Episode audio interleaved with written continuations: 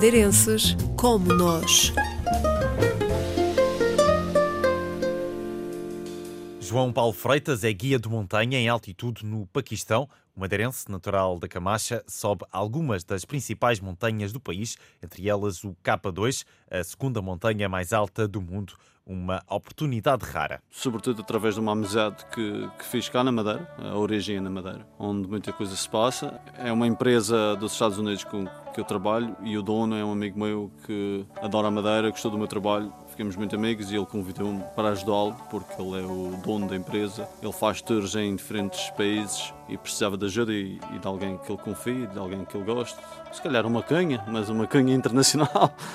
Realizar uma experiência como a que João Paulo Freitas lidera pode custar entre os 3 e os 4 mil dólares, uma aventura ao alcance de apenas 10 pessoas por expedição. Esta empresa que tenta providenciar às pessoas é experiências que muito dificilmente as pessoas vão conseguir fazer por elas próprias. Estes destinos são destinos remotos, exigentes, complicados. Esta empresa o que faz é tentar proporcionar uh, estas experiências. Por exemplo, o capa de é, é, uma, é uma caminhada de cerca de 200 km em grande altitude, acima dos 3 mil metros e pode ascender a quase os 6 mil metros. Depois, o K2 especificamente é a segunda montanha mais alta do mundo, é uma zona restrita, uh, controlada pelo, pelo exército do Paquistão, portanto não é só chegar lá e ir, temos que ter alguém que, que, ajude. O outro tour que eu faço no, deste momento no norte do Paquistão é mais cultural. Também tem muita caminhada, tem a atravessar um glaciar, tem acampamento, mas também tem tem a parte cultural, conhecer a cultura,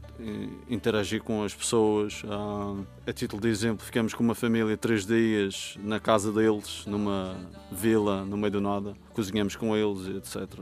É, é, é um pouco mais soft, digamos assim, comparado com o K2.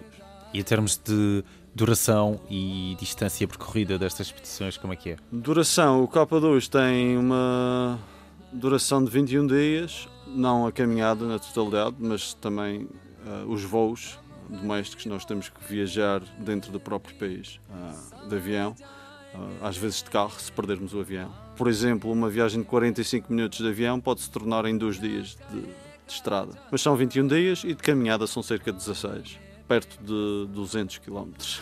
Quanto às condições a enfrentar em altitude, João Paulo Freitas descreve um enorme desafio. A altitude ainda é algo que está a ser muito investigado, mas é, varia de pessoa para pessoa. É claro que quanto mais preparada a pessoa for, melhor, melhor probabilidade ou é melhor para sobreviver a essas altitudes, mas a título de exemplo, no ano passado tivemos uma atleta olímpica que teve que desistir. Só para darmos um exemplo, os atletas olímpicos devem ser os que estão mais preparados.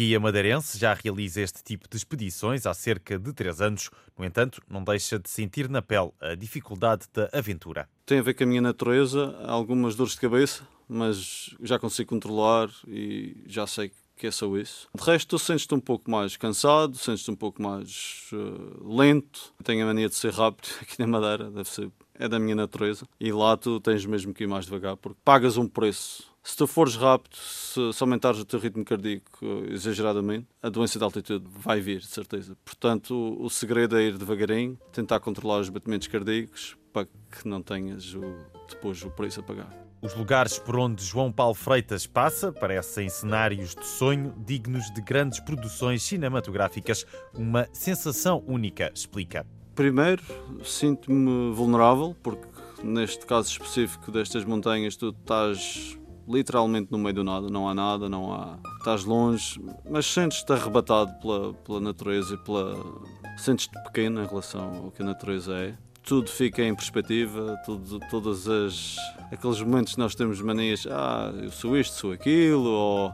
Uh, quando estás na tua zona de conforto, dás tudo por adquirido, sobretudo nesta parte do mundo, no mundo ocidental, nós temos tudo e mais alguma coisa. Uh, naqueles locais, para além de toda a beleza, começas a ver o mundo com outros olhos e começas a pensar que, que és vulnerável e, e fraco perante uh, toda aquela natureza que te circunda e, e que te domina, super superior a ti. Quanto a agentes do Paquistão, o guia de montanha em altitude sabe bem como os descrever. Eu, a primeira vez que fui ao Paquistão, eh, resumi a, a minha experiência lá como uma injeção de amor, porque o que muitas vezes, e com todo o respeito pela, pela imprensa e pelos mídias, muitas vezes o que se diz destes destinos é completamente errado. Porque as pessoas do Paquistão, em geral, são super amáveis, super amigas e recebem-te como príncipe, como, como um rei. Abanam-te a mão, tipo, shake hand é 20 segundos às vezes e tu queres tirar a mão e eles não tiram. Portanto, são muito, muito amáveis, super simples, felizes e não dão o coração que não podem.